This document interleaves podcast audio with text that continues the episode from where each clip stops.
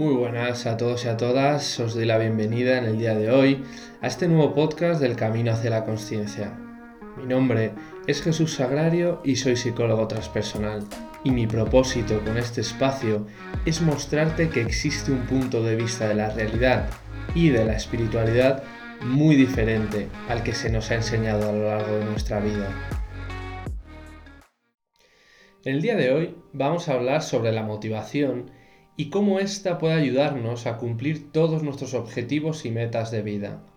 Vamos a tocar conceptos como la regulación saludable y efectiva de la dopamina, la diferencia entre la motivación intrínseca y extrínseca, y al final de este capítulo voy a dar las siguientes estrategias. El uso de la sabiduría milenaria del Kaizen a nuestro favor para poder integrar orgánicamente nuevos hábitos, el abrazar la incomodidad en nuestra vida y por último el reducir la sobreestimulación. Bien, pues vayamos a ver primero de todo qué es la motivación y qué dos tipos en principio existen, ¿no? La motivación es un estado interno que activa, dirige y mantiene la conducta de la persona hacia metas o fines determinados con el propósito de llevar a cabo acciones, perseverar en ellas y acabar con su finalización. O lo que es lo mismo, la motivación es lo que da energía y dirección a la conducta, es la causa directa del comportamiento. Bien, una vez hemos visto qué es la motivación y cómo nos impulsa a conseguir nuestros objetivos, vamos a ver la diferencia entre la motivación extrínseca y la motivación intrínseca. La primera, como nos dice la propia palabra, es una fuerza interior que nos impulsa a movernos hacia un objetivo externo. Se entiende este como todo aquello que pueda valorarse como una recompensa exterior. Vamos a poner unos ejemplos, ¿no? Eh, tenemos que estar motivados para trabajar, ya que de esta forma vamos a conseguir una recompensa económica a final de mes. Ahora bien, la motivación extrínseca no solo nos lleva a realizar acciones por recompensas tangibles y materiales, véase un salario a final de mes, sino que también nos ayuda a estar motivados y motivadas para recibir recompensas como el reconocimiento externo, los elogios o la validación de un tercero. En cambio, la motivación intrínseca nos mueve en busca de recompensas y satisfacción internas. ¿no? En vez de buscar una recompensa fuera de nosotros, la buscamos dentro. Otra vez vamos a poner un ejemplo. Al realizar el trabajo, lo haces por el mero hecho de que amas el hacerlo y sientes que el tiempo vuela y que entras en un estado de flujo constante. No lo haces tanto por conseguir un beneficio material. Otro de los ejemplos más claros de la motivación intrínseca es, por ejemplo, la meditación. ¿no? La meditación se centra principalmente en aprender a ser y estar en el momento presente observando lo que sucede sin juzgarlo, por lo que nos motiva intrínsecamente al simple hecho de sentarnos, cerrar los ojos y sentir. Ahora bien, explicada la diferencia entre lo que es la motivación extrínseca e intrínseca, me parece importante señalar que como todo en esta vida, nada es blanco o negro, ya que siempre existe una escala enorme de grises. ¿Y con esto a qué me refiero? Vale, pues me refiero a que ambos tipos de motivaciones se suelen dar al mismo tiempo, en mayor o menor grado, en casi todo lo que hacemos en nuestra vida. La persona que únicamente está buscando una retribución salarial al final de mes a cambio de su trabajo, también encuentra motivos intrínsecos a la hora de realizarlo. Por ejemplo, puede sentirse realizado o realizada reconociéndose interiormente a sí mismo, a sí misma, como una persona que es válida para trabajar, que tiene capacidades internas para desarrollar ese trabajo y por lo tanto disfruta también haciéndolo. Aunque el componente mayor sea la motivación extrínseca, en este caso, de recibir un salario a final de mes. Y también, por ejemplo, el que medita tiene una parte extrínseca que se dirige a los múltiples beneficios que ya se han demostrado científicamente de la meditación. Entonces, una vez visto un poco qué es la motivación, ¿no? y esta diferencia entre lo que es motivarnos hacia una recompensa externa, bien sea de carácter material o bien sea por un elogio o un reconocimiento externo, y la motivación intrínseca, que en este caso tiene que ver con el placer de realizar una acción en sí misma, esa es la, recompensa que, existe dentro de la motivación intrínseca, vamos a pasar a ver qué es y cómo podemos regular nuestra dopamina. Entonces, ¿qué es la dopamina? La dopamina es un neurotransmisor del cerebro que junto a otros como la serotonina o la noradrenalina regulan nuestros estados emocionales y fisiológicos y por tanto influyen directamente en nuestros estados emocionales. ¿Y por qué me quiero centrar en la dopamina? Pues principalmente porque es uno de los neurotransmisores de los que más se habla hoy en día y con razón, ya que debido a la sobreestimulación que recibimos de manera constante, de alguna forma hemos atrofiado el sistema encargado de que exista una autorregulación saludable del aporte constante de dopamina cuando realizamos acciones que necesitan esa recompensa. ¿Para qué sirve la dopamina concretamente? Pues bien, las funciones de la, dopamina son variadas, pero principalmente tiene una función esencial como recompensa que recibe nuestro cerebro a cambio del esfuerzo empleado en cumplir nuestras metas. Podríamos decir que la dopamina son esas descargas de placer que nuestro cerebro emite para decirnos, ¡eh! Bien hecho, toma tu recompensa. ¿Y entonces por qué se dice que el sistema dopaminérgico está atrofiado? La causa más visible es el estilo de vida que hemos hecho nuestro al integrar esta sobreestimulación constante y las recompensas instantáneas. Hoy en día, cada vez que entramos en las redes sociales y vemos a alguien que ha dado me gusta a alguna de nuestras publicaciones o que ha comenzado a seguirnos, nuestro cerebro manda una señal dopaminérgica de recompensa por el esfuerzo, entre comillas, realizado. ¿Y por qué digo entre comillas? Porque el cerebro realmente está preparado para correr detrás de un ciervo durante horas hasta que lo caza. No está preparado para conseguir su objetivo de manera instantánea y prácticamente sin esfuerzo. Otros ejemplos serían el no por, la compra por internet, los videojuegos, el contenido audiovisual, por supuesto, el alcohol y otras drogas, ¿no? Y claro, quizás te preguntas, ¿vale? ¿Y qué tiene de, malo, ¿no? Entre comillas, el recibir pequeñas descargas de placer constantemente?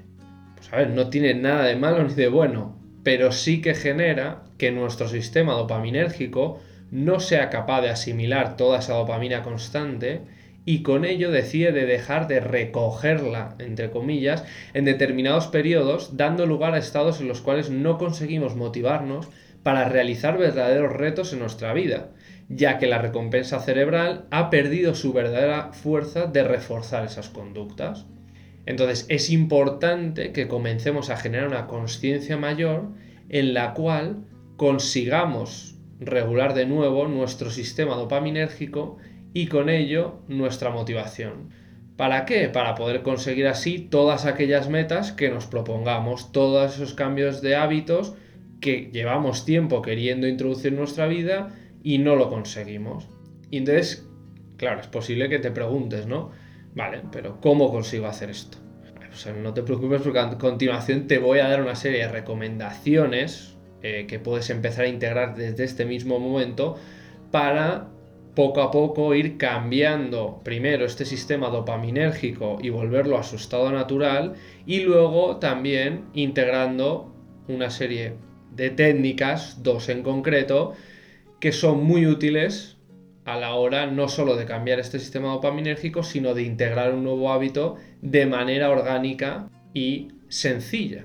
Vale, pues vamos con la primera de, de estas claves, ¿no? Que es supongo que lo habrás adivinado, disminuir la sobreestimulación. Claro, este punto hoy en día se vuelve cada vez más complejo, ya que constantemente nos relacionamos con el mundo a través de una pantalla. Bien sea viendo una serie, chequeando tus redes sociales, viendo las noticias en la televisión aprendiendo a tocar un instrumento a través de YouTube o simplemente jugando a tu videojuego favorito, ¿no? Estamos generando esos picos de dopamina que desregulan su funcionamiento orgánico.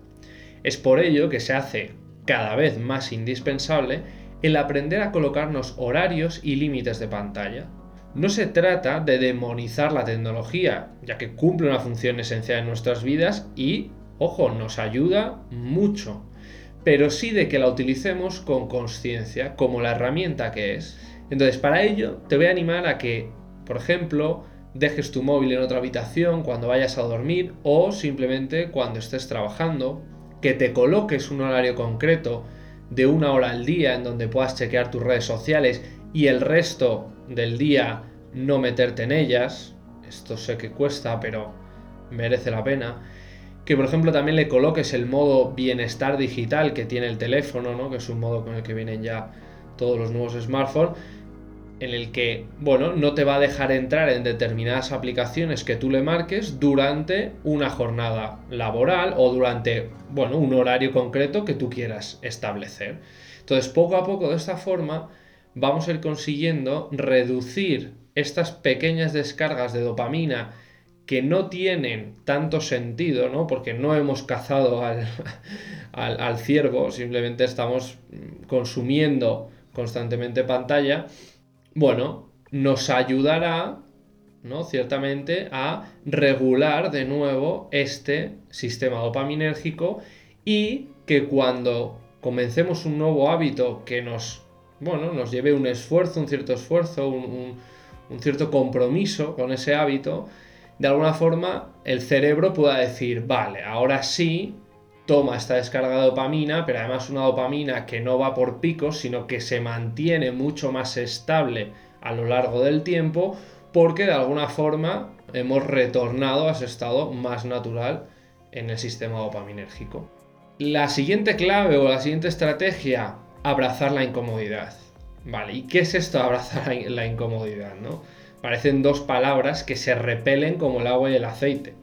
Pero eso es porque vivimos en una, una sociedad en la que creemos firmemente que la felicidad depende de la búsqueda constante de placer. Cuando la realidad es que si queremos regular nuestras emociones y concretamente nuestra motivación a través de nuestro sistema dopaminérgico, debemos abrazar la incomodidad como parte de la felicidad y de una recompensa mayor, como mencionaba previamente. Nuestro cerebro todavía vive en la época de las cavernas, cuando nos pasábamos días sin conseguir alimento, teníamos que andar durante meses en busca de lugares más habitables y nos exponíamos a la climatología más extrema sin más abrigo que unas pieles. Y aunque esa época ya haya pasado, algunos de nuestros sistemas cerebrales de recompensa siguen condicionados por esta. Lo que hace inevitable que si queremos cumplir nuestras metas y objetivos en la vida y no vivir a través de estos picos de placer y dolor constantes, porque ojo, claro, después del placer viene el dolor, que es bien conocido como el bajón de, la dopamina, ¿no? Entonces, tenemos que empezar a limitar las recompensas instantáneas y colocarnos metas que supongan un esfuerzo mayor y que se prolonguen en el tiempo, ¿no? Estos nuevos hábitos que queremos integrar. Como ejemplos, voy a decir que una manera de abrazar esta incomodidad, así como de recibir sus múltiples beneficios, ¿no? Aparte de restablecer ese sistema dopaminérgico, todo esto que te voy a comentar ahora de por sí tiene multitud de beneficios que si alguno en concreto os interesa verdaderamente, ponérmelo o escribirme o lo que sea y bueno, haré un podcast relativo a ello. Entonces, ¿Cuáles son ¿no? es, estas propuestas que te hago? Pues lo primero sería ducharse con agua fría. ¿Por qué? Porque de alguna forma, primero es, es incómodo, ¿no? Entonces forma parte de esta abrazar la incomodidad. Pero luego también nos permite empezar a sostener esos momentos más desagradables, más incómodos, incluso más dolorosos en un punto, para que luego cuando en nuestro día a día de forma espontánea aparezcan estos momentos dolorosos, tengamos más capacidad para sostenerlos y no nos vengamos tan abajo. Aparte de otros múltiples beneficios que, como ya os digo, si queréis alguno concreto de, alguno de estos. Luego, el ayuno intermitente o incluso ayunos prolongados de días.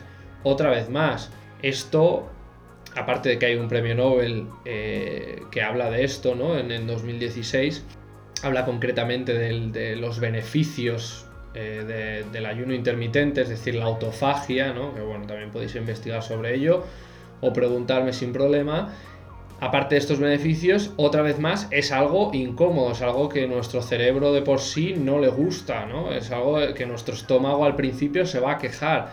Otra vez más nos ayuda a sostener esta incomodidad. Y luego, ¿qué habíamos dicho antes? Una parte de nuestro cerebro, bueno, unas cuantas, todavía siguen en esa época de las cavernas, en donde había días en los que no se comía, porque no se había cazado, porque no había alimento y por lo tanto hasta que no se cazase no había alimento. Por lo tanto, esas partes del cerebro también se van a ver beneficiadas por ello y la recompensa que te van a otorgar va a ser una dopamina mucho más constante y potente. Luego también, por ejemplo, ¿no? está el caminar por la montaña, ¿no? durante una, dos horas. Esto es algo que no solo bueno, es súper saludable por la calidad del aire, y por estar en contacto con la naturaleza, sino que de alguna forma también te coloca en incomodidad.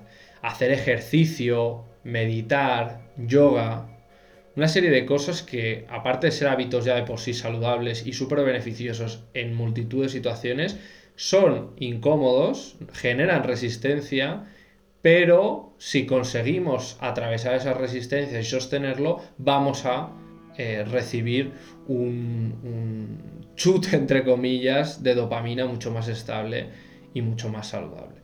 Y por último, quería referirme a una, sabiduría milenaria que realmente no viene de ahora, o sea, viene del Zen, es decir, de hace más de 3.000 años, que es el Kaizen. Entonces, al hilo de lo anterior, no pretendo que incluyas todas estas cosas de golpe en tu vida, ¿no? Es decir, el, agua fría, el realizar el ayuno intermitente, el hacer ejercicio, el meditar, el yoga. ¿No? ¿Por qué? Porque de alguna forma, eh, si tú quieres de repente proponerte correr un maratón dentro de un mes, ducharte cinco minutos seguidos con agua fría desde el primer día, o meditar en silencio durante media hora, seguramente lo que va a suceder es que, bueno, quien tenga mucha fuerza de voluntad ese día, quizás lo consiga, hombre, lo del maratón lo veo más complicado, pero bueno, quizás lo consiga, pero claro, a la semana, a las dos semanas, y ya le estoy dando margen, estoy casi seguro que el 90% de las personas que se pusiesen de esa forma a introducir esos hábitos iban a abandonarlos. Porque claro, es, difícil, ¿no? Es difícil de repente decirle al cerebro, ah, que llevas haciendo esto durante toda tu, tu vida o gran parte de tu vida y ahora de repente, ¡pum! Te voy a poner otra cosa totalmente difícil que encima es incómoda y, te lo voy a dar en, grandes dosis. Pues claro, tu cuerpo y tu cerebro te lo va a rechazar, con mucha lógica también, ¿no? Entonces, por eso quiero incluir este término de la sabiduría zen que se denomina Kaizen. Este método se puede aplicar a cualquier objetivo o meta que queramos proponernos en la vida. Se trata nada más y nada menos que de proponerse algo que queramos integrar en nuestras vidas, lo que es lo mismo, un nuevo hábito, y empezar paso a paso. Entonces, ¿qué significa paso a paso? Pues significa que si quieres comenzar a hacer ejercicio tres veces por semana, comiences haciendo una flexión, tres sentadillas y cinco abdominales, como ejemplo, ¿eh? Y quizás te preguntes, pero solo con eso, ¿cómo voy a conseguir ponerme en forma? Pues ahí está la gracia. Esto no es una carrera de sprint en la cual ves que está llegando el verano y uff, nos, entra, nos entran los, los demonios para eh, ponernos en forma, ¿no? sino que es una carrera de fondo. Se trata de que no te rindas, como he dicho antes, a la semana o a las dos semanas de haber empezado. Entonces te voy a lanzar una pregunta simplemente para que reflexiones. ¿no? ¿Qué crees que es más beneficioso? ¿Hacer 50 flexiones un día y dejarlo ahí? ¿O realizar una flexión durante 50 días? Es importante empezar a cambiar la perspectiva en cuanto a la consecución de nuestras metas. ¿no? Y como con este ejemplo podemos aplicarlo a todo lo que nos propongamos. Duchas frías, por ejemplo, empiezas por 30 segundos, el ayuno intermitente, ¿no? No vas a empezar por hacerte un día entero o dos días, ¿no? Empiezas por 12 horas sin comer, 12 horas comiendo, meditar, comienzas con 3 a 5 minutos en silencio, ¿no? Si comienzas con media hora, tú vamos, tu mente te va a gritar cuanto menos cosas que no son bonitas. O el yoga, ¿no? Empiezas por 5 minutos. Bueno, yo creo que, el concepto ha quedado bastante claro. Y bueno, pues eh, llegados al final, me queda simplemente recapitular las ideas principales, ¿no? En este caso, pues, qué es la motivación y qué tipos de motivación existen, ¿no? Como hemos visto, la motivación es la que nos impulsa a conseguir estas metas o estos fines o estos hábitos determinados y a finalizarlos, ¿no? Y bueno, hemos visto cómo la motivación extrínseca, de alguna forma, es la recompensa exterior o externa, más quizás más tangible en algunos casos, más material, aunque no siempre, y la motivación intrínseca, ¿no? Por el simple placer de hacerlo, porque eso ya de por sí me produce hacer X acción en mi vida. Luego, bueno, hemos pasado a, eh, claro, qué es y cómo regular nuestro sistema dopaminérgico, ¿no? Entonces hemos visto cómo la dopamina es ese neurotransmisor que nos ayuda a regular nuestros estados emocionales y fisiológicos y que influye directamente en nuestra motivación.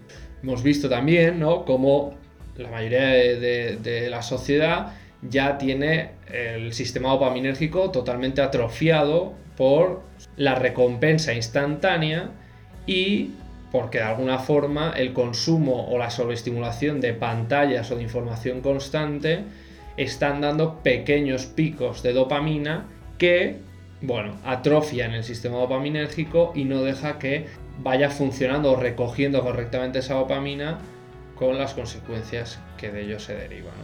Y por último hemos hablado de las estrategias y las claves para restaurar nuestra motivación, ¿no? este sistema dopaminérgico. Y bueno, hemos visto tres concretamente, ¿no? Disminuir la sobreestimulación de las pantallas, poniéndonos límites, siendo conscientes de cuándo podemos o debemos meternos a las redes sociales, ver las noticias, ver una serie, etcétera, y cuándo realizar otro tipo de acciones. Luego también hemos visto lo importante de abrazar la incomodidad, ¿no? es decir, de introducir estos pequeños hábitos que aparte de ser saludables por sí mismos, bueno, nos genera mucha resiliencia a la hora de que luego cuando suceden situaciones dolorosas en nuestra vida, ya sean emocionales como físicas, vamos a tener mucha más tolerancia para sostener ese dolor. Y por último, hemos visto cómo integrar el Kaizen en, tu vida, ¿no? Que es, esta sabiduría milenaria por la cual si quiero integrar un nuevo hábito en mi vida, no lo voy a hacer de golpe, queriendo que los resultados, por tanto, estén mañana, porque lo más probable es que acabe abandonando, sino que voy a ir paso a paso. Y paso a paso significa muy poco a poco, es decir, no, no vamos a, introducir todo de golpe, sino que, bueno, como he dicho, ¿no? Por ejemplo, con el ejercicio, una flexión, tres sentadillas, cinco abdominales, que muchas veces puede parecer hasta ridículo, pero poco a poco, como es una carrera de fondo, esa una flexión, tres sentadillas y cinco abdominales se van a convertir seguramente en 20 o 30 flexiones, 50 sentadillas y 100 pues, abdominales, ¿no? Por ejemplo. Llegados a este punto, solo me queda agradecerte enormemente el que hayas empleado tu tiempo en escucharme y espero, de corazón, que esta información te haya ayudado en tu camino hacia la conciencia. Si te ha gustado el contenido y de alguna forma sientes que te gustaría sanar tus heridas emocionales e integrar estrategias de desarrollo personal y espiritual, te invito a que visites mi página web jpsicólogo.com y que reserves tu primera cita gratuita conmigo, en donde me cuentes cuál es tu situación personal y de esta forma podamos gestionarla de la mejor manera posible. Y ya sabes, como dijo Buda, el dolor es inevitable, pero el sufrimiento es opcional.